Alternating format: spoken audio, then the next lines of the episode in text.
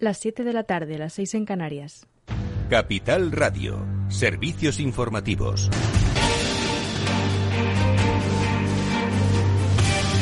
Buenas tardes. Culmina la mesa de diálogo entre el Ejecutivo y el Gobierno para resolver el, el, denominado conflicto catalán esta tarde en el Palau de la Generalitat que ha inaugurado el presidente del Gobierno Pedro Sánchez y el presidente de la Generalitat Pere Aragonés.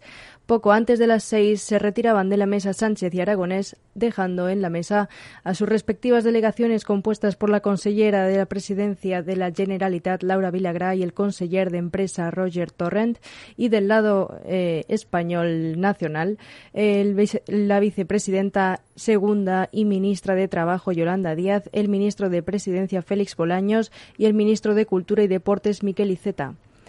El presidente del Gobierno ha reconocido que las posiciones están muy alejadas y ha recordado al Gobierno que el diálogo entre catalanes es impostergable.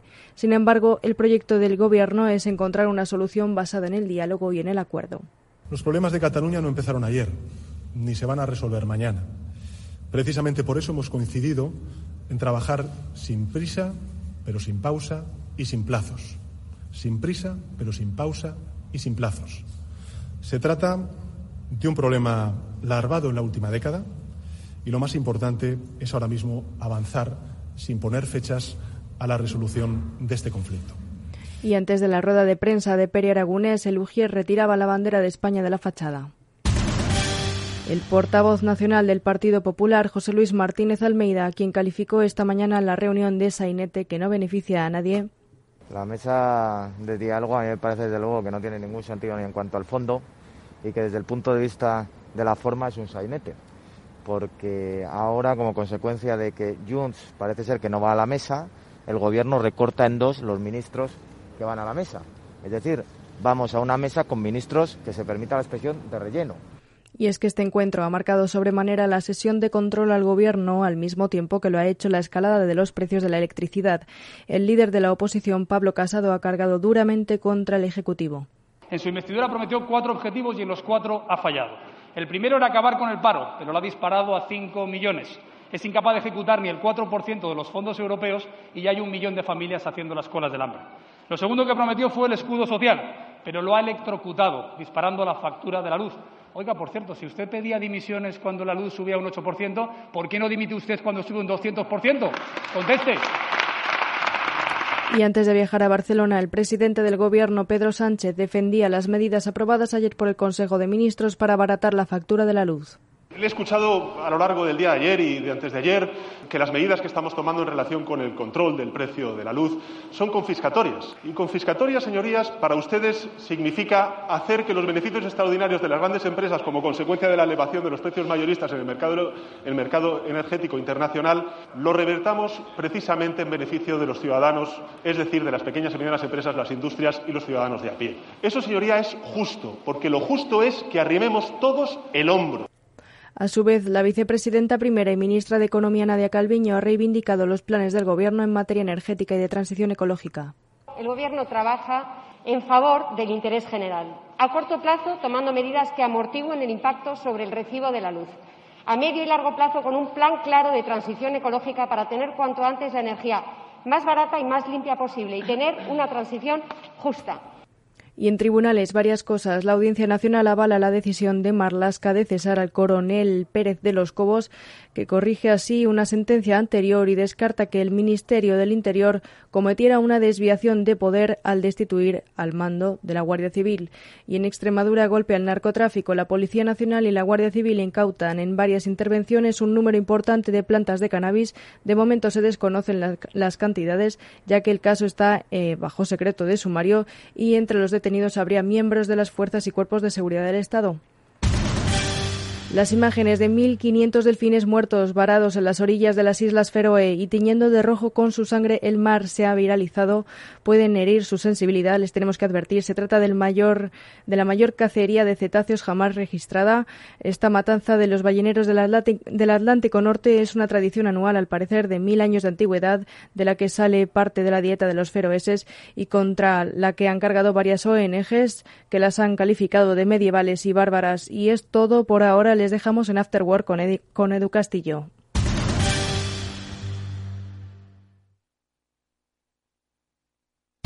Invertir en acciones y ETFs con XTB tiene muchas ventajas. No tienes ninguna comisión hasta 100.000 euros al mes. La apertura de cuenta es online, rápida y sencilla. Y tenemos atención al cliente 24 horas al día en español. Más de 300.000 clientes ya confían en nosotros. xtb.es.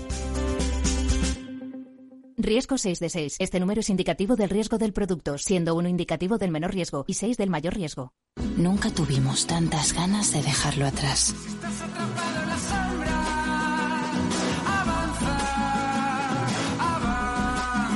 Cuando tengas unos días, una semana o un mes, camina a Galicia.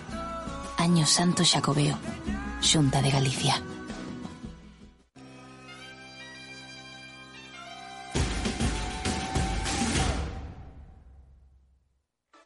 Ventas de vehículos eléctricos crecen más de un 150% en este año. Esta tendencia se incrementa la preocupación de los españoles por el medio ambiente.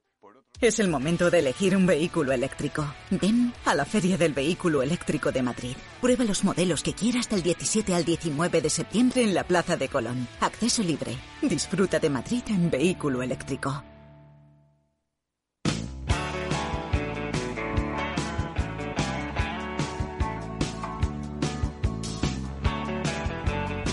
Después del trabajo, After Work, con Eduardo Castillo, Capital Radio.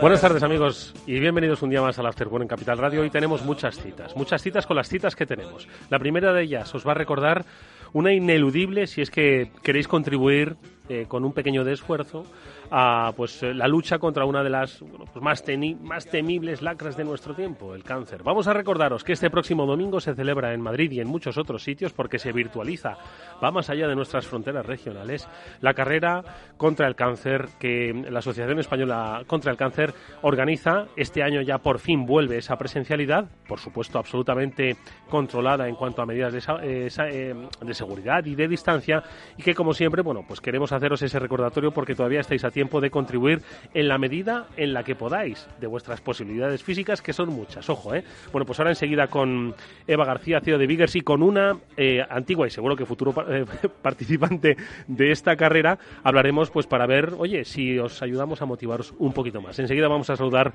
a María Ángeles García, que ella es médico y fue paciente de cáncer hace unos años. Hoy nos quiere eh, motivar para, pues a través de esta pequeña acción, eh, contribuir con, nuestra, con nuestro granito de arena, aunque no tengamos por fortuna, cerca la enfermedad, pero otros sí. Bueno, pues de ello hablaremos, como digo, en los próximos minutos. Más citas, la que ayer tuvieron los tequis, los tecnólogos, los que les gustan los chismes tecnológicos con eh, Apple. Hablaremos con un especialista, con nuestro amigo David Gómez Bolaños, director de contenidos de ADSL Zone, para que nos diga si es tan magnífico o como suelen decir los expertos, diréis que se parece al anterior y tampoco, tampoco ha habido muchas novedades. Bueno, igual sí, nos sorprende, se lo preguntaremos también. Y hoy tenemos sección El Transformador con los especialistas de Salesforce. Vamos a hablar de una herramienta fascinante, de cómo reorientar nuestra vida a través de la propia transformación digital de las personas. BetForce es una herramienta inicialmente concebida para em, formar a miembros de las Fuerzas Armadas que eh, en un ciclo de la vida cambian. Eh, su eh, destino y, por qué no, retransformarse en expertos en tecnologías digitales muy demandadas ahora en nuestro tiempo. Bueno, pues con Joaquín Carrasco y con Paula Calles ambos especialistas de Salesforce. Hablaremos en nuestro transformador sobre estas herramientas que en realidad no es nada más que eh, la transformación eh, digital de las personas, de lo que hablamos mucho en este programa. Así que nada, Néstor Betancor gestiona técnicamente este programa, os habla Eduardo Castillo, vamos a empezar a correr, venga, vamos.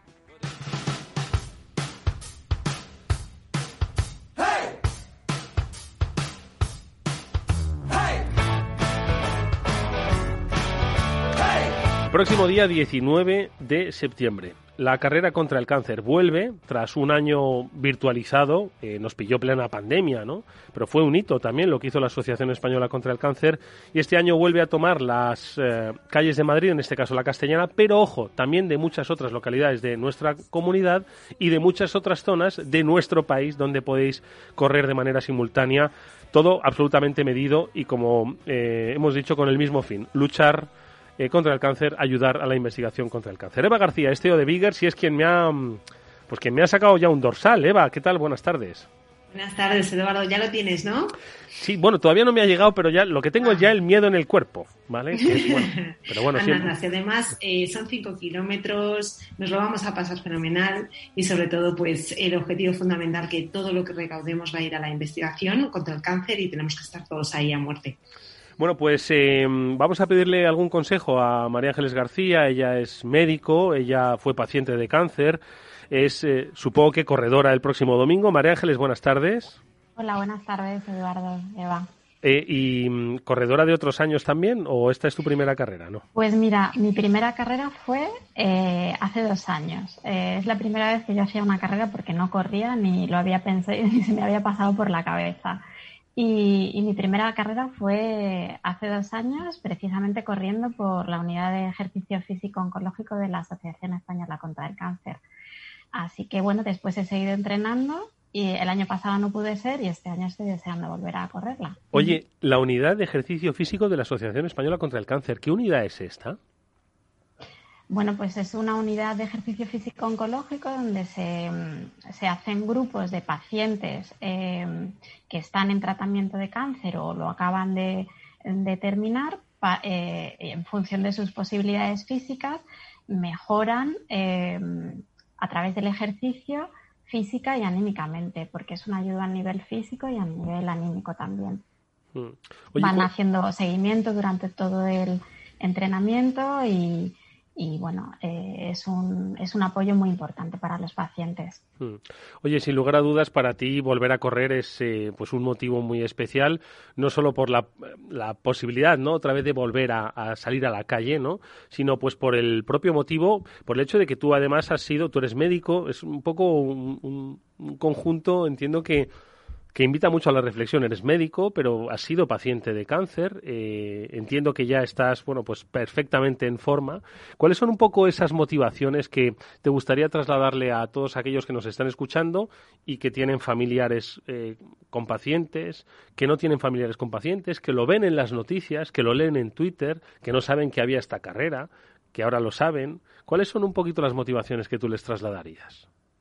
Pues es que son muchas, porque la carrera no solamente es eh, el hecho de correrla y las motivaciones personales que puedas tener, porque la corres por alguien, por ti, eh, por hacer ejercicio, porque eh, el ejercicio es preventivo frente a, a, muchas enfermedades y especialmente contra el cáncer. O sea, eso sería lo más emocional, ¿no? Pero también el hecho de participar en la, en la carrera ayuda a la asociación a seguir haciendo todas las intervenciones que hacen a nivel de investigación, de prevención, de apoyo de estas unidades que tienen, como por ejemplo la de ejercicio físico oncológico, que ayuda a pacientes, ayudan a familiares. O sea, es el hecho de hacer ejercicio. Eh, emocionalmente cómo te sientes eh, corriendo la carrera, porque además es, es una fiesta y es muy emocionante, y todo lo que se consigue con la recaudación que hacen. Es una carrera muy completa, no solamente por el hecho de participar, ganar o no, sino todo lo que conlleva. Hmm, Eva. Sí, a ver, eh, es verdad. Eh, eh, el otro día te acuerdas, Eduardo, cuando lo, lo, comentábamos, ¿no? Con la asociación. Es que es muy emocional. Es que se te ponen los pelos de punta. Vas corriendo, además es como te sientes dentro de la familia, ¿no? De, que, es muchísima gente. Y yo también corrí esa carrera de 2019 y la recuerdo con mucho cariño. Entonces, animar a todas las personas, todavía la gente se puede inscribir en, el, en la web Madrid en marcha contra el cáncer.org que entren ahí, que se inscriban, de verdad son 14 euros el, la camiseta, pero es que ya es mucho más que una camiseta, es toda la experiencia que vives y todo lo que podemos hacer eh, para seguir investigando y, luchando contra esta enfermedad. Hmm.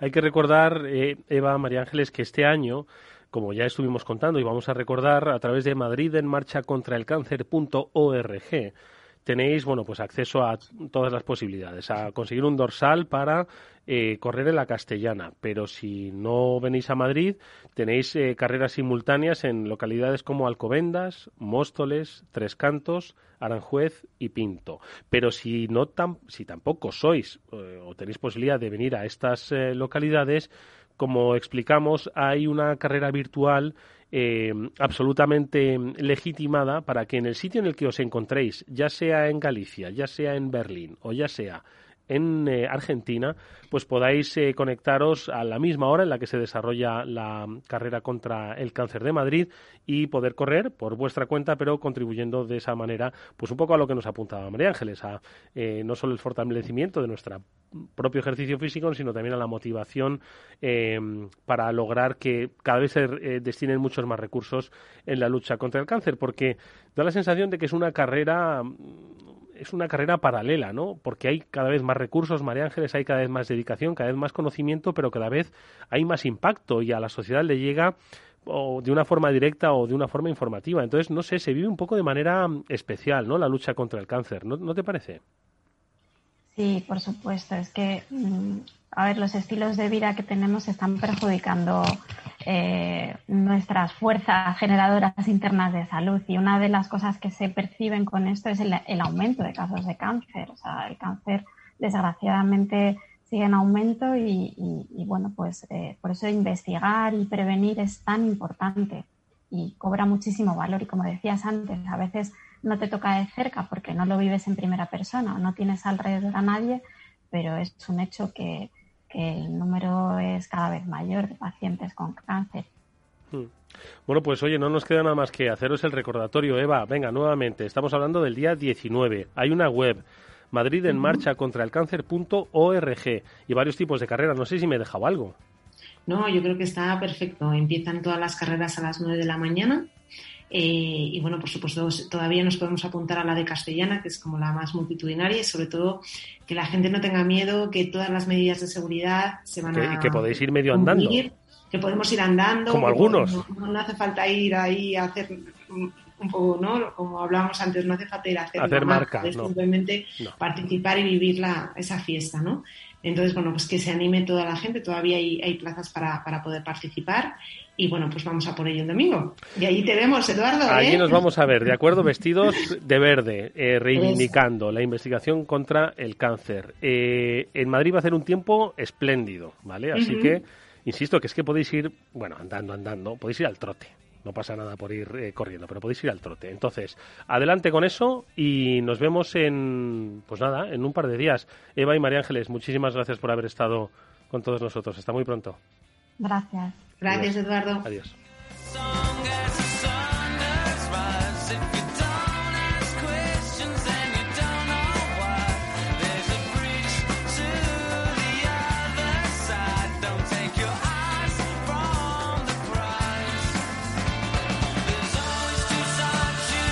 Bueno, pues ahí tenéis la cita, por favor.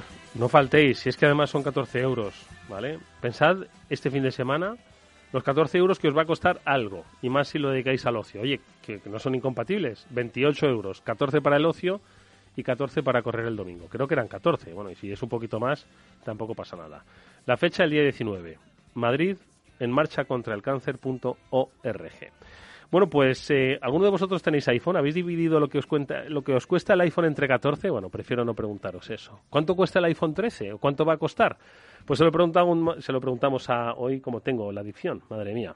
Se lo preguntamos a David Gómez Bolaños. Él es director de contenidos de ADSL Zone. Ayer estuvo muy pendiente de lo que de lo que contaban desde Apple. Yo no sé si, como todos los años, dice, joder, tanta expectativa para esto? ¿O ayer fue el año? David, ¿qué tal? ¿Cómo estás? Buenas tardes, bienvenido. Un placer saludarte. Hola, buenas tardes, Eduardo. Bueno, ¿qué tal? Eh, ¿Fueron sorpresas? ¿Expectativas demasiado elevadas? A ver, ¿con qué nos quedamos? Como, siempre, había expectativas muy elevadas, había muchos rumores antes del lanzamiento y, como casi siempre, la mayoría no se cumplieron. se, presentó algo interesante, como siempre, pero no lo que pues mucha gente que es muy aficionada a la empresa de Cupertino pues eh, pues esperaba ver esas super innovaciones, esos teléfonos, esos iPhone plegables, por ejemplo, que se lleva a decir, y no, eso todavía Apple no, no se ha metido en ese tipo de cosas. Entonces, los expertos, David, estáis esperando que llegue eso ya, por lo menos a Apple, porque ya en el mercado hay, no sé si Samsung es quien va un poco con la delantera o Huawei, no lo sé. Eh, Samsung es el total, total líder, o sea, lleva ya tres generaciones de, de plegables. Los últimos los acaba de lanzar hace escasamente un mes y, y son espectaculares. Yo, en mi opinión, son el futuro de esta industria. ahora bien, Apple siempre eh, suele llegar de los últimos cuando una cosa está muy asentada y cuando tiene muy probado. Entonces, al final hemos tenido esperando, mejores, mejores iPhones que los de antes, pero siguen siendo un poquito, han cambiado el diseño, pero un poquito iguales. O sea que entonces Apple, eh, pese a que Samsung ya le lleva la delantera en el terreno de los plegables, ¿tú crees que acabará metiéndose en el terreno? ¿Está esperando un poco a que ellos allanen un poco el, el, uso, las pruebas? Bueno, al final esto todo es guerra industrial, ¿eh? no, no, sea, no es otra cosa, ¿no? Entonces, ¿pero tú crees que tarde o temprano se acabará metiendo o que esa partida ya se la dejan a ellos?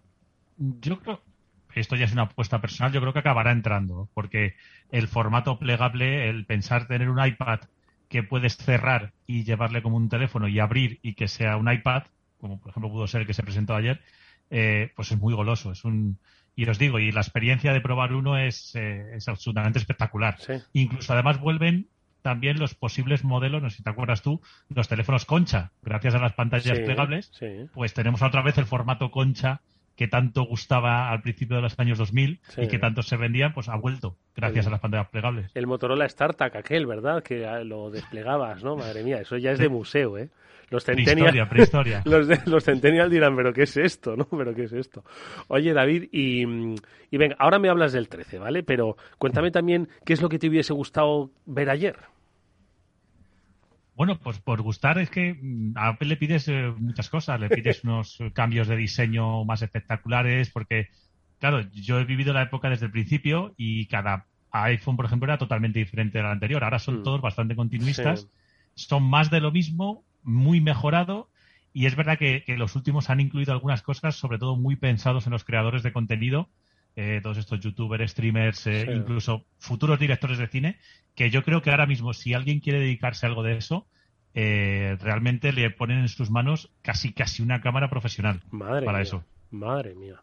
Sí, o sea, al final lo, la, imagen en movimiento, ¿no? Es lo que está triunfando tanto en red social como en la propia comunicación de la sociedad, de las instituciones con las, con las, con los ciudadanos, ¿no? Entonces, facilitar eso, yo creo que ahí sí que han acertado y bastante. Yo no sé si en el terreno de la fotografía los competidores de Apple están un poco al mismo, al mismo nivel o incluso mejor nivel o todavía están lejos de lo que está haciendo Apple.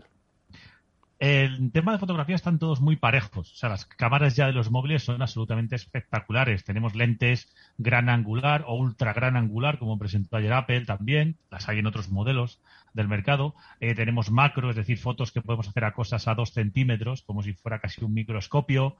Eh, se pueden hacer grandes panoramas se pueden hacer, mm, tenemos teleobjetivos de 10, 20 aumentos en el teléfono. O sea, eh, el gran salto que se dio al meter varias lentes en los teléfonos es lo que ha dado el gran salto de tecnología en, las cámaras de los teléfonos y que a lo mejor ha, desterrado ya todas las cámaras compactas y nos quedamos nada más que con las reflex y con los teléfonos. Oye, y del 13 eh, dices que buena cámara, eh, buen precio, bueno, como siempre, eh, precio que entiendo que será superior a los 1.000 euros, ¿no? Ahí no, ahí no se bajan del, del, burro, ¿eh? No, ahí estamos hablando de que el más barato, vamos a decirlo, vamos a empezar a lo mejor por el más barato, el iPhone 13 mini, empieza desde 809 euros. Madre mía. Y de ahí, de ahí pues llegamos, creo que son, si no me falla tenemos, eh, tengo aquí mi chuletilla también, ¿eh? ¿eh? tenemos que el iPhone 13 Pro Max, que es el más, más, más, más grande que hay, llega a 1.839 euros. Madre, eso, pues de los más caros para ser un iPhone es, me atrevo a decir que de los más caros, ¿no? El más caro de la historia, también porque ha estrenado, que es la primera que estrena, eh, un terabyte de memoria. Los iPhone ya sabemos que no puedes ampliar las memorias con tarjetas ni nada, es una cosa que es de, Apple, pero también de otros, de otros fabricantes que también hacen esto.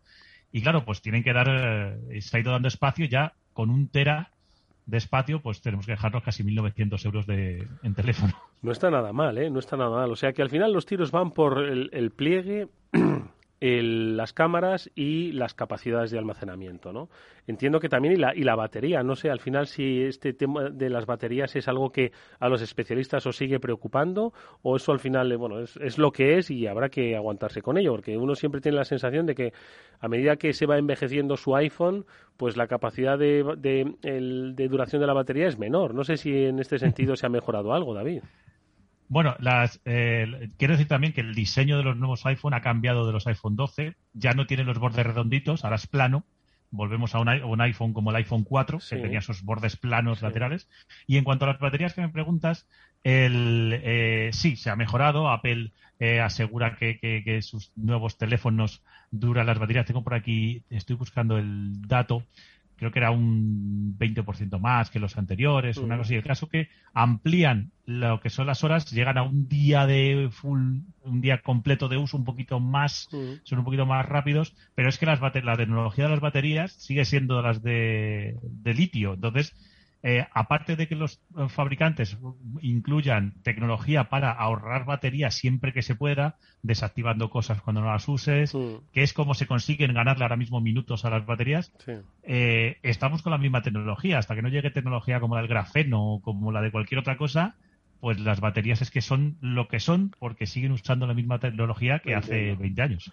Oye, David, y un tema que comentábamos ayer en el programa que afecta pues a la industria tecnológica mundial era el de los semiconductores, el de los chips. Yo no sé si esto al mundo de los móviles eh, también está afectando hasta el punto de que, bueno, quizás haya problemas con el suministro y no sé si esto va a afectar, no sé si a Apple o al resto de compañías un poco que están lanzando sus novedades. ¿Cómo lo estáis viendo vosotros desde el sector? Eh, afecta a todo, a todo el sector, porque realmente el problema está en la base, el problema está en los semiconductores, es decir, el problema está en los chips. Eh, las fábricas que los hacen son pocas y están casi todas centralizadas en China, con lo cual cuando hubo el parón por la pandemia, pues se, se dejaron de producir y ya venía habiendo, ya desde el 2019, hay una alta demanda de producto tecnológico. Cada vez tenemos más cosas con chips. bueno, prácticamente puedes tener la casa que tenga todo, con, chip, con conexión. Entonces, eh, está afectando a la industria automovilística. Ahora hace poco que también se ha dicho, está afectando, eh, pero afecta a todos los niveles. Ya no solo es que falte el procesador o el sensor. Una cosas tan, tan, tan nimias como es un, un condensador que controla la potencia en las consolas, que no es, que es un elemento que además es baratísimo. Bueno, pues hay poco suministro de él y eso se está parando, por ejemplo, en las videoconsolas. Eso está haciendo, afectando a producción.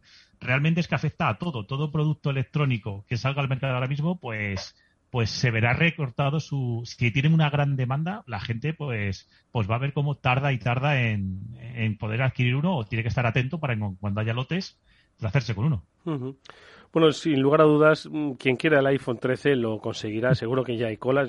ya estará, entiendo que disponible. Se puede comprar en España, se puede comprar o todavía vamos a tener que esperar un tiempo. Lo tienes en tu mano, te lo van a enviar ya. Lo has probado, ¿te gusta? Muchas no, preguntas, no, ¿eh? desafortunadamente aún no lo hemos probado porque hasta el 24 de, septiembre no, no se puede. No hacen la prueba, ¿no? No se puede comprar. Ni y ya lo de las colas ya ha quedado, eso ha sido, es ya una cosa también como hablábamos de los, de los plegables, es una cosa que aunque ha vuelto eso, yo no creo que vuelva porque ya en Apple la gente que lo va a comprar el primer día va con cita y con hora. Pero ya no por la pandemia. No va por la pandemia. Ha mejorado aquello, ¿eh? Pero pues eso que han perdido, ¿eh? Porque siempre tenían foto en la prensa para, para esa cola, ¿eh?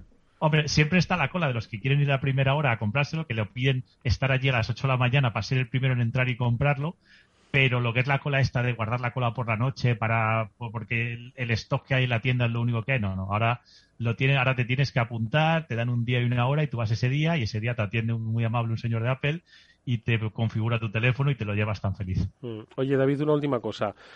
Nos guste o no el Apple, a mí me gusta, ¿eh? eh y el, 13, bueno, el 13 se, se, me va un poco, ¿eh? Se me va de tamaño y de Bueno, el Pro, el Pro Max, hemos el Pro Max, bueno, el Mini. Exactamente, el, 800 y pico, madre mía. Igual en un plan renove, igual lo puedo hacer. Pero sigue siendo la punta de lanza de Apple, ¿verdad? Y lo seguirá siendo durante los próximos años, ¿no? Sí, bueno, es el producto estrella que tienen por, por definición. Controlan el mercado de tablets, por ejemplo, también con los iPads, son también los más vendidos. O sea, yo creo que ya existe el iPad y todo lo demás, y en todo lo demás, eh, pues hay mucha atomización.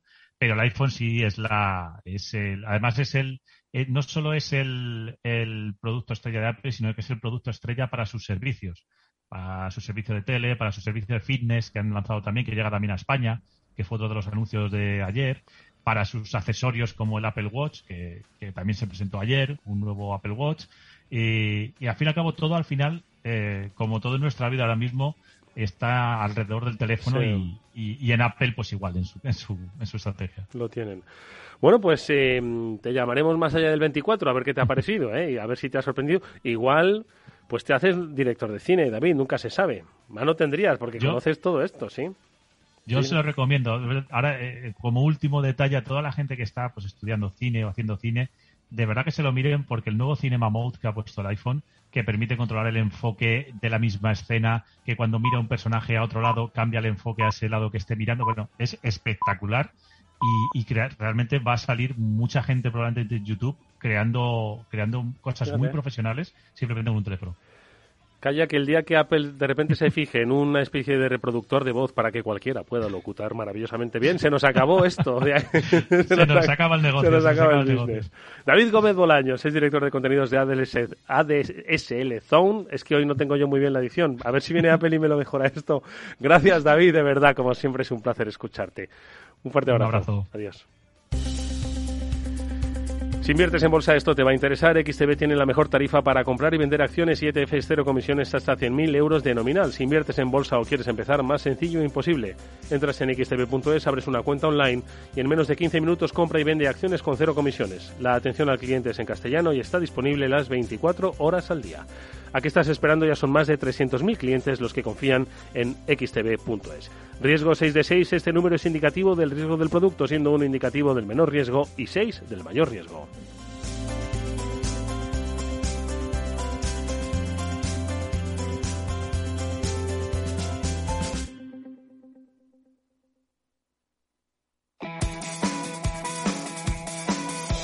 ¿Sabéis una cosa? Miradas Viajeras arranca temporada lo grande.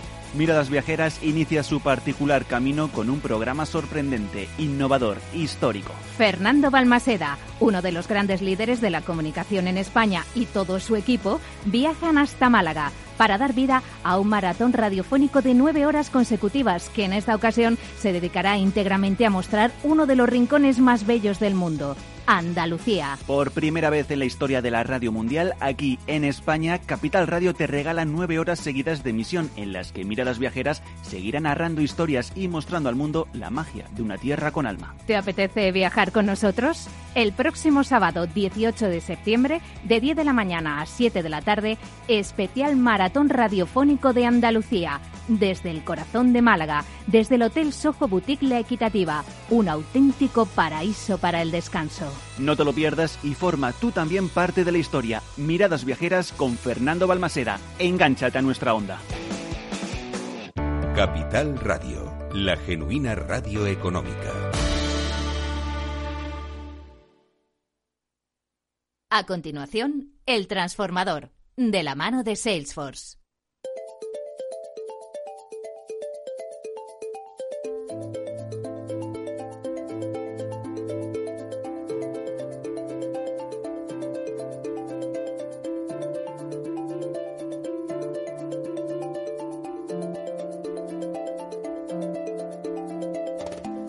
Bueno, pues ya es momento de hablar de transformación digital. Hoy vamos a hablar de la transformación digital de la vida de las personas. Normalmente lo hacemos de las compañías. Bueno, pues hoy la persona en el centro, porque la iniciativa que los especialistas de Salesforce, con quienes hacemos este transformador, nos van a contar, eh, creo que es muy, muy significativa de cómo pues, podemos darle a través de la tecnología un cambio a nuestra vida.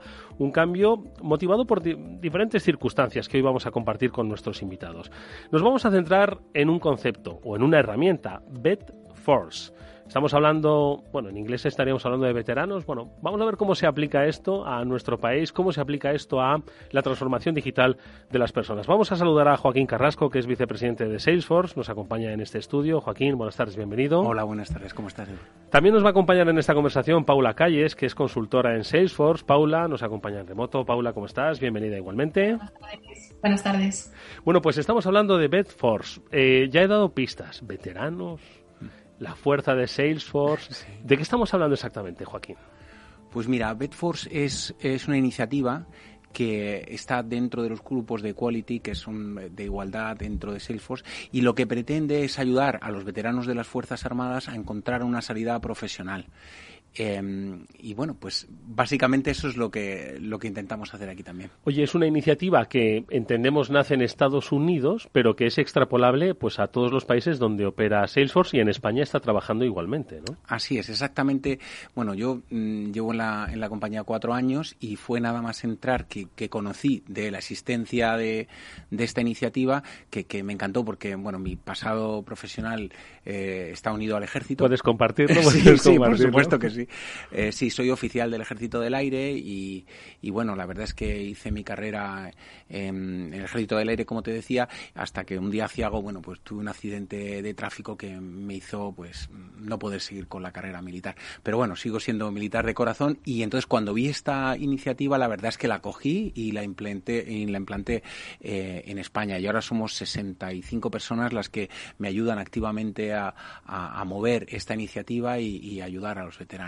¿Hacia quién se dirige en España? Porque cuando, claro, cuando pensamos quizás en Estados Unidos, donde el, el papel activo de las Fuerzas Armadas lo hemos visto, en la actualidad nos lo mm. dice, pues muy diferente ¿no? al de otros países. Aquí obviamente también tenemos unas Fuerzas Armadas a las que eh, admiramos y cada vez más ¿no? por el papel que hacen en la sociedad, no solo en el extranjero, sino también dentro de nuestras fronteras. Todos hemos aplaudido a la UME ¿eh? cuando la hemos necesitado. Entonces, eh, en España, ¿Cómo se focaliza, hacia dónde se dirige esa especie de esa transición para alguien que ha formado parte de las Fuerzas Armadas? Porque en tu caso fue una circunstancia extraordinaria, ¿no? La que te sucedió, pero no todo, no todo el mundo, ¿no? Vive esa circunstancia extraordinaria, pero sí que viven un cambio de vida, ¿no? Es correcto, fíjate.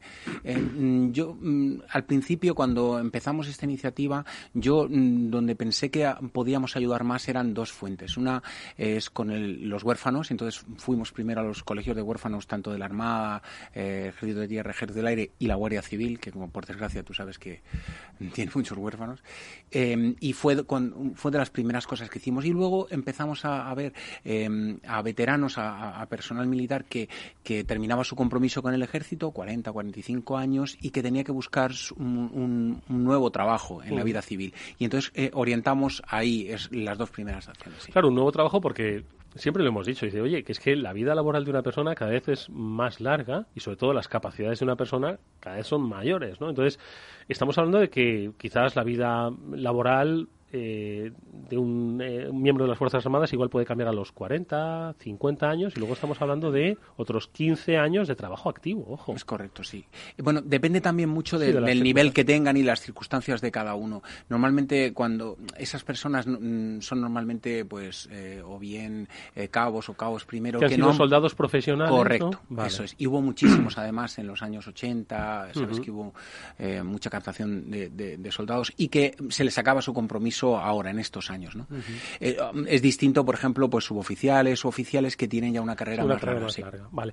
Oye, pues vamos a hablar, vamos a hablar con Paula, que está aquí escuchando atentamente, precisamente porque, si no me equivoco, Paula, tú eres eh, hoy en día eres eh, consultora en Salesforce, pero antes pasaste por estos programas de formación, ¿no? Claro, sí, yo tuve la oportunidad, ¿no? Pues de asistir a una de estos de estas charlas, ¿no? Que ofrecía Bedford y entonces a partir de ahí, la verdad, eh, fui con ellos, fui pasito a pasito hasta que al final he acabado aquí dentro. Porque cuéntanos un poco, cuéntanos tu historia. Tú eres, si no me equivoco, eres ingeniero, ¿no? Eh, ¿Y cómo te has ido formando y cómo conociste, cómo que has aprendido, qué es lo que te eh, ha dado Bedforce?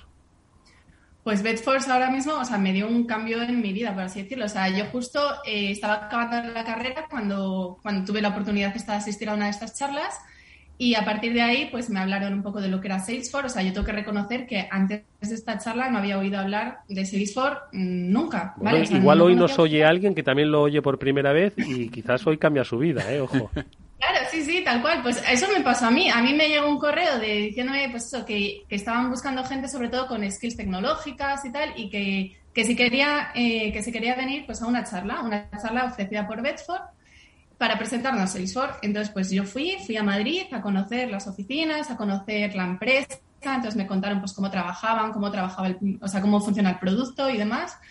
Y la verdad es que me encantó. Y lo bueno es que, claro, una cosa es lo que te dicen en una reunión, ¿no? Y otra cosa es luego pues saber conocer lo que es realmente la plataforma. Entonces, una de las cosas que me gustó mucho es que en esa reunión también nos ofrecieron asistir a un curso junto con, con ISDI, que ISDI, no sé si sabéis lo que es, es un centro de enseñanza, ¿no? Sí, sí, sí de referencia. Han, pasado por este programa, han pasado, han pasado. vale. Pues entonces, claro, nos ofrecieron junto con ISDI eh, darnos un curso de una semana para sacarnos el, el título de administrador de Salesforce, ¿no? Que es como el nivel más básico, pero para conocer la plataforma. Entonces, nada, pues a partir de ahí hice el curso con ISDI, siempre de la mano de Bedford, por supuesto. Y también tengo que decir que luego me presenté al examen para sacarme la certificación de, administrador, ¿no? La que estábamos diciendo que es como la, la, básica, la principal. Y he de decir que suspendí. O sea, os lo voy a reconocer y suspendí. O sea, después de todo el trabajo, suspendí. Pero bueno, sí que es verdad que no pasa nada. Otra de las cosas buenas que, que tengo que halagar aquí de Joaquín y del resto es que no solamente te dan una charla y te, te tiran ahí, te dejan ahí, sino que, que, van contigo, te llevan de la mano, te ayudan. Entonces, en este caso, en el momento en que les dije que había suspendido, me dijeron, pero, pero tú quieres continuar, tú te interesa realmente, te ves con ganas y tal. Y dije, pues claro, sí, sí, o sea, es algo que me estaba gustando mucho, que le veía futuro, ¿no? Le veía muchas oportunidades y me dijeron, pues, ¿qué necesitas? Mm. Un profesor, un tutor, alguien que te ayude, y, así fue, o sea, me pusieron a, a, un compañero ahora, vamos, a un chico que trabaja en Salesforce también, a que me ayudara pues con dudas, a resolver pues pequeñas problemillas, vamos, pequeñas dudas que tenía y demás. Y me volví a, presentar al examen y, y aprobé. Aprobé. Ole. Oye, y, Joaquín, eh, nos ha contado un poco, Paula, pues un poco ese itinerario, ¿no? Pero ¿cómo sería el itinerario, pues para un especialista de las eh, Fuerzas Armadas que, como dices, pues ha cumplido ya con sus obligaciones? Y, y entonces, ¿cómo llegáis hasta él? Porque quizás eh, ahora mismo no está escuchando la radio, igual todavía está haciendo una guardia. No sé si se hacen guardias. sí, sí, entonces, entonces, ¿cómo llegáis hasta él y cómo es ese proceso de transformación? La verdad es que mm, hay dos partes. Una que es eh, la formal, digamos, primero la captación, lo que es la, formación formal, y luego lo que es el, la tutoría o lo, que estaba diciendo de acompañar en ese camino, porque es, es bastante difícil. Piensa que todas estas personas tienen familia, eh, a lo mejor hasta tienen otro trabajo porque que complementan con el del ejército y tienen que además que estudiar. Es, la situación es mm. compleja. Entonces, eh, lo primero es cómo, ¿no? El cómo es a través de Sapromil, que es una organización dentro del ejército, nosotros nos pusimos en contacto con ellos y hicimos un anuncio de estas de estos cursos em, que ofrecemos de forma totalmente eh, gratuita y que pues que cuestan de unas 10, 12 sesiones que se hacen los fines en los viernes mm, por las tardes y en las que de forma um, presencial en cuando se podía y online ahora pues íbamos repasando todos los contenidos para hacer el examen. Luego les hacíamos unas tutorías para preparar el examen y luego eh, el, el, examen. Y, y luego está la parte parte de encontrar trabajo porque claro, no es solamente una la capacitación, sino hmm.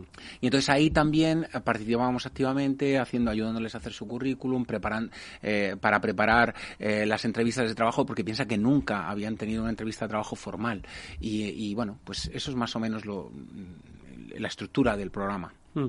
Eh, entiendo que además tiene una doble función, no solo pues eh, forma parte ¿no? de una actividad que podríamos decir, oye, de carácter mm, social, ¿no? sino que también está pues sentando las bases de una necesidad futura de eh, empleos cualificados en el área tecnológica, ¿no?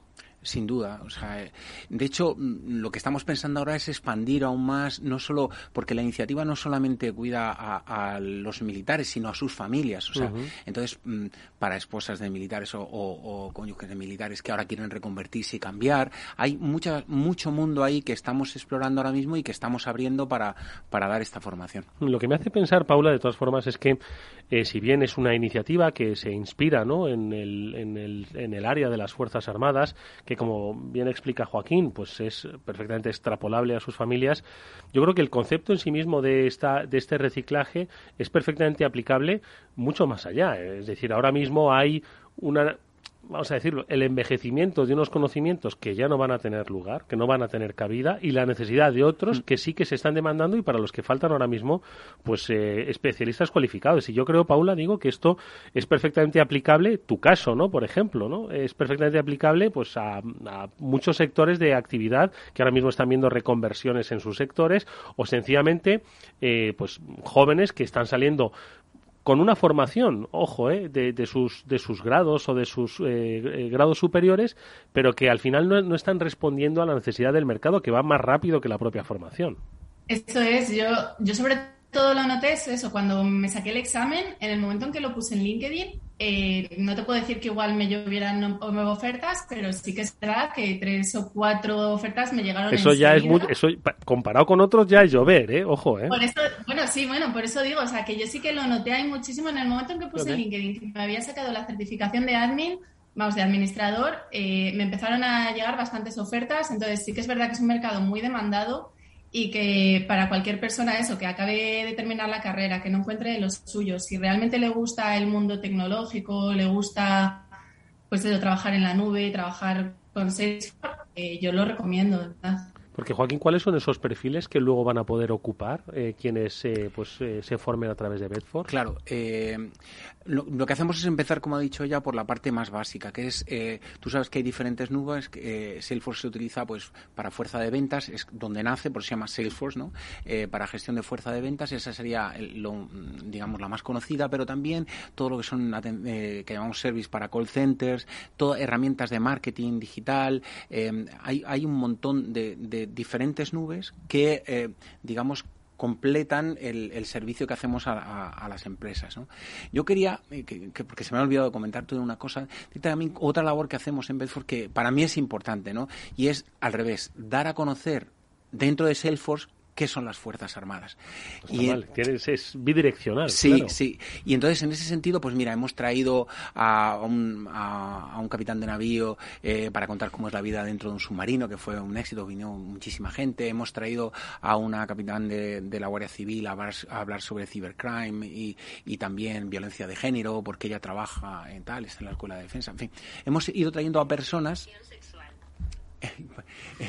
hemos ido trayendo a, personas que, dan a conocer el trabajo que se está haciendo en las Fuerzas Armadas. Hmm. De hecho, yo eh, en más de una ocasión siempre mm, se ha puesto de manifiesto la necesidad de que la sociedad civil o la sociedad empresarial conozca un poquito más en profundidad la propia estructura de las Fuerzas Armadas, eh, porque en muchas ocasiones, y eso lo sabes tú, que ahora perteneces al mundo de la empresa, has pertenecido al mundo del, ejército, ¿no? Eh, como muchas estructuras, muchas estrategias son perfectamente aplicables en lo que es la gestión de personas, pero también la gestión de estrategias empresariales, ¿no? Entonces yo creo que eh, la alimentación es, es mutua, ¿no? Fíjate, el estrés, la gestión del estrés dentro de un submarino, o sea, es que le, hacían preguntas de ese tipo, sí. Eh, totalmente de acuerdo. Creo que además es que tiene mucho, mucho uso. Oye, volviendo un poco a la temática de Bedforce, decía antes Paula que ya suspendió.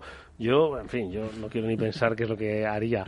Eh, hay que tener, eh, Paula, te lo pregunto a ti, te lo pregunto también a Joaquín, eh, unos conocimientos previos digitales. Vamos a ver, hoy todos pues somos capaces de manejar un dispositivo móvil, lo que no nos hace necesariamente expertos en lo digital, ¿no? Entonces, ¿cuál es un poquito esa base sobre la que empezar? ¿O no tenemos por qué saber nada?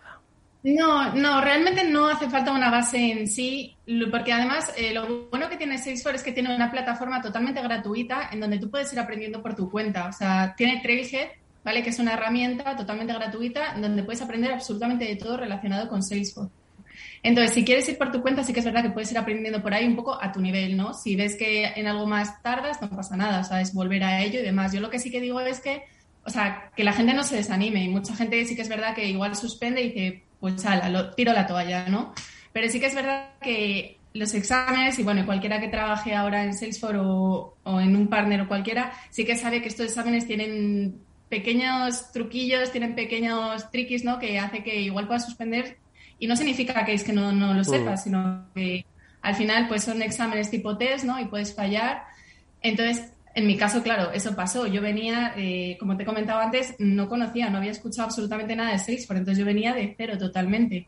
Entonces, no, o sea, se puede perfectamente y, yo, animo, aunque nadie tenga, o sea, aunque alguien no tenga un conocimiento previo, que se puede, se puede perfectamente.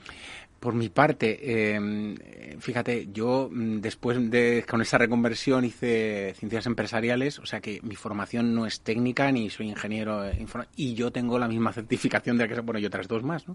O sea que mm, se puede, se puede. Es un tema de, trabajo, no es y también como dice Paula es un tema de preparar bien los exámenes porque son de, de, test y, son un poco difíciles, digamos. De, pero bueno, es un tema de haber hecho más test y ya está. Eh, vuelvo un poco al principio, ¿no? Porque has tenido una extensa formación más allá de la mm. militar, ¿no?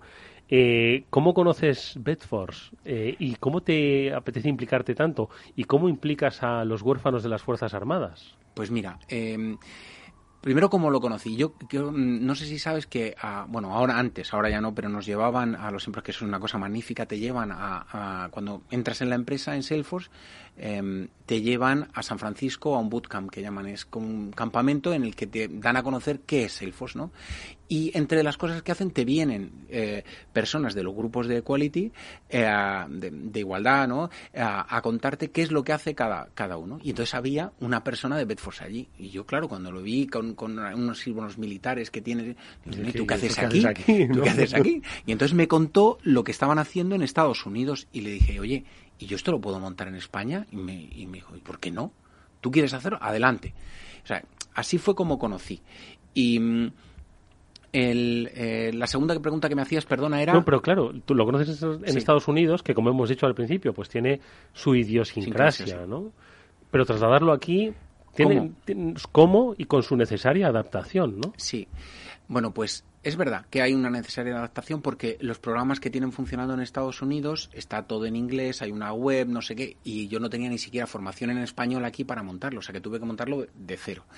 Pero mm, yo lo primero que hice y pensé que los más desvarios eran eh, los huérfanos y me fui a cada uno de los patronatos de huérfanos y, y hablé con cada uno de los coroneles que estaba encargado montamos una reunión que, que me ayudó en Hacha y, y entonces mm, vinieron todos los huérfanos, muchos con sus madres, allí a, a, recibir esa, esa de ese futuro que, que, yo les había abierto en una carta que habían enviado cada uno de los patronatos. Y ese fue el comienzo. A partir de ahí empezaron a, a, a funcionar y hicimos con más patronatos, después vinieron los, los veteranos y, bueno. ¿Qué le pareció a Salesforce aquí en España, la iniciativa? Mm, fantástico. tengo que decir que tuvimos en, que Enrique Polo, que, sé que conoces, nos ayudó desde el principio, es parte además de, de Bedforce y él eh, activamente nos ayudó desde el principio, participando en todas las eh, conferencias, ayudándonos, eh, en fin, mm, y bueno, él y, tengo que decir que muchísimos más miembros de, de Bedford, somos un montón. O sea que, que sí, la verdad es que hubo un apoyo total. Oye, y le pregunto a Paula nuevamente. Dices, nos explicaba un poco Joaquín ese perfil en el que pues, estás terminando tu compromiso con el ejército, donde además es posible que estés compatibilizando con otro trabajo, donde muy posiblemente tengas el trabajo familiar y donde ahora encima te dicen que tienes que estudiar, ¿no? En tu caso, eh, Paula, ya estudiaste y, tuviste que, volver a estudiar otra vez. Entonces, un poco cuáles son esos, digamos, esas motivaciones que crees que deben tener o que puedas trasladar a, pues, a los potenciales candidatos a, a participar en, en, Bedford? Pues sobre todo es eh, si hay ganas, o sea, si realmente les gusta y si, si tienen ganas para tirar para ello, eso, que no se desanimen y que de verdad que es que hay mucha demanda de, de Salesforce, o sea, ya sea de un perfil más técnico o menos técnico, hay muchísima demanda. Entonces, cualquier persona que, les guste, que adelante, que además se puede sacar. Bueno, yo creo que es una muy, una muy buena oportunidad, ¿no? Sí, yo creo que también el, hecho de, todo esto de la pandemia que ha pasado nos ha enseñado que, que la transformación digital y todo lo que son el uso de las nuevas tecnologías y sabes que Salesforce desde el principio está en la nube em, es algo eh, fundamental y entonces apuntar por una, una tecnología o una industria en la que está metida directamente en ello es, es garantía de, éxito. Y la prueba es, pues, como va Salesforce y, que cada vez estamos, bueno, no sé si puedo decir todos los números, porque cada, vez somos más y, estamos más expandidos en, en, España ¿no? y en el mundo. Y sobre todo, y un poco a modo de, de conclusión, la, la idea que comentábamos al principio, ¿no? De transformación de las personas. Aquí mm. en este espacio, el transformador, que como sabéis, todos los miércoles nos acompañan empresas de todo tipo, tamaño y condición. Hemos contado eh, la temporada pasada pues, con innumerables experiencias de transformación de compañías que están, ojo, siempre formadas por personas, ¿no? Y que tenían su lógica empresarial. Decías, bueno, es verdad, ¿cómo no se nos había ocurrido antes que podían transformarse así? Pero jamás habíamos dedicado nuestro espacio a ver un potencial eh, de transformación de las personas, ¿no? de la propia persona para dirigir su camino profesional por la vía de la digitalización a través de la herramienta. Y yo creo que es algo, en este caso, hoy se llama Bedforce, está dirigido al mundo de las Fuerzas Armadas, a los huérfanos de las Fuerzas Armadas, pero estoy seguro de que este concepto de transformación, de redirección de la vida, em, se va a hacer muy presente en los próximos años. No solo por lo que hablábamos de pues, el tiempo de trabajo, sino, Joaquín, por, por, por estos tiempos de transformación que nos está exigiendo el tiempo que vivimos, básicamente, y que todos tenemos que pensar que igual debemos transformarnos un poco en la manera en la que Bedforce lo está haciendo, está ayudando, ¿no te parece? Sí, mm, y fíjate, cuando hablas de transformación, a mí lo que me ha venido a la mente es también la transformación que se produce en los que ayudan. Eh, es algo curioso y, me gustaría... Eh, o sea, las personas que participan, mm, personas de Salesforce que ayudan en, este programa de Bedforce, no, no, sabes la ilusión, las ganas, la satisfacción que obtienen de, devolver a estas personas que, para, la, para que, para ellos son importantes por el servicio que, y, mm, me gustaría que vieras cómo entra en una clase y lo primero que hacen es darle las gracias por su servicio. Es, es, es muy, muy, muy agradable ver cómo esa transformación también se produce en las personas de, de, Salesforce. Y, con respecto al otro, pues por supuesto que sí. Yo creo, bueno, yo soy un mismo ejemplo, ¿no? O sea, de cómo he ido transformándome y cómo he apostado por la tecnología y cómo estamos ahí. Oye, eh, próximos pasos de Bedforce, ¿qué te gustaría hacer? ¿Dónde te gustaría estar? pide, pide, que te están oyendo. Sí. bueno, yo, a ver, eh, a mí me, me gustaría llegar a, mm, conseguir un acuerdo mm, mm, de que muchas empresas tuvieran iniciativa parecida a la que tenemos en Bedforce y llegar a firmar un acuerdo con, eh, con el, ejército, con el Ministerio de Defensa, para que eh, las empresas tuvieran un, detalle, guardaran puestos, hicieran, ayudaran a, las personas, al personal militar a este proceso de, especialmente las tecnológicas. Pues yo creo que es una, es una muy buena iniciativa, es un muy buen deseo y creo que es un deseo alcanzable, un objetivo alcanzable. Que al fin y al cabo, si ellas, eh, las Fuerzas Armadas, han estado prestando un servicio a la sociedad en las que se encuentran las empresas, también las empresas pueden ayudar a devolver ese favor, ¿no? Eh, o, ese servicio, pues en este caso a, los cuerpos y fuerzas de seguridad del Estado, a las Fuerzas Armadas. Muy interesantísima la iniciativa de Bedforce que nos han acercado hoy nuestros invitados, eh, Joaquín Carrasco, que es vicepresidente de Salesforce, y Paula Calles, que es, em, eh, lo diré, es em, consultora de Salesforce. Iba a decir, me he hecho un lío con los cargos porque sus cargos en inglés no, no terminaría yo de pronunciarlos aquí en el programa, así que así los hemos simplificado. Oye, Joaquín y Paula, muchísimas gracias. Enhorabuena por la iniciativa, por el trabajo y hasta muy pronto. Hasta muy pronto. adiós, adiós Paula. Adiós. Bueno, pues amigos, hasta aquí hemos llegado con el After Work, una interesantísima iniciativa que nos quedamos con ese mensaje final. ¿Qué pueden hacer las empresas por ti? Como decían, ¿qué, puede hacer tú ¿qué puedes hacer tú por tu país? Bueno, pues quizás formando parte de las Fuerzas Armadas. Y las empresas que pueden hacer por las Fuerzas Armadas, quizás pues contribuyendo con acciones como esta. Nos despedimos hasta mañana, que volveremos a las 19 horas en el After Work de Capital Radio con Néstor Betancor, que gestionó técnicamente el programa. Os habló Eduardo Castillo. Hasta mañana.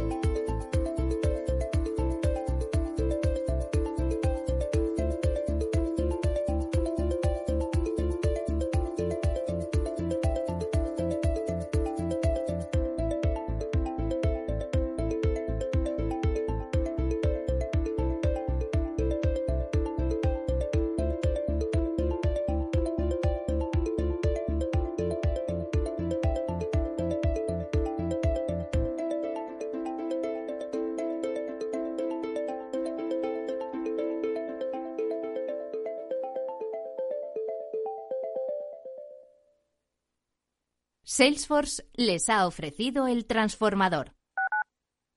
Escuchas Capital Radio, Madrid 105.7, la radio de los líderes. Próxima parada, el transporte público. Correspondencias con tu serie favorita, chatear con tu pareja. Tu nueva foto de perfil, repasar el examen o leer el libro que te gusta. Y todo cuidando del medio ambiente y evitando los atascos. Y si nos bajamos antes y caminamos, mejoramos nuestra salud. Vuelve al transporte público. Muévete en menos tiempo, con menos dinero y cuidando del medio ambiente. Comunidad de Madrid. Gráficas Naciones. Más de 50 años de experiencia en el sector de las artes gráficas. Apostamos por la última tecnología tanto en impresión offset como en digital y gran formato. Realizamos todo tipo de impresión. Tarjetas de visita, folletos, libros, vinilos, decoración y montaje de stands. Más información en el 91 629 2145 o en gráficasnaciones.es. Capital Radio.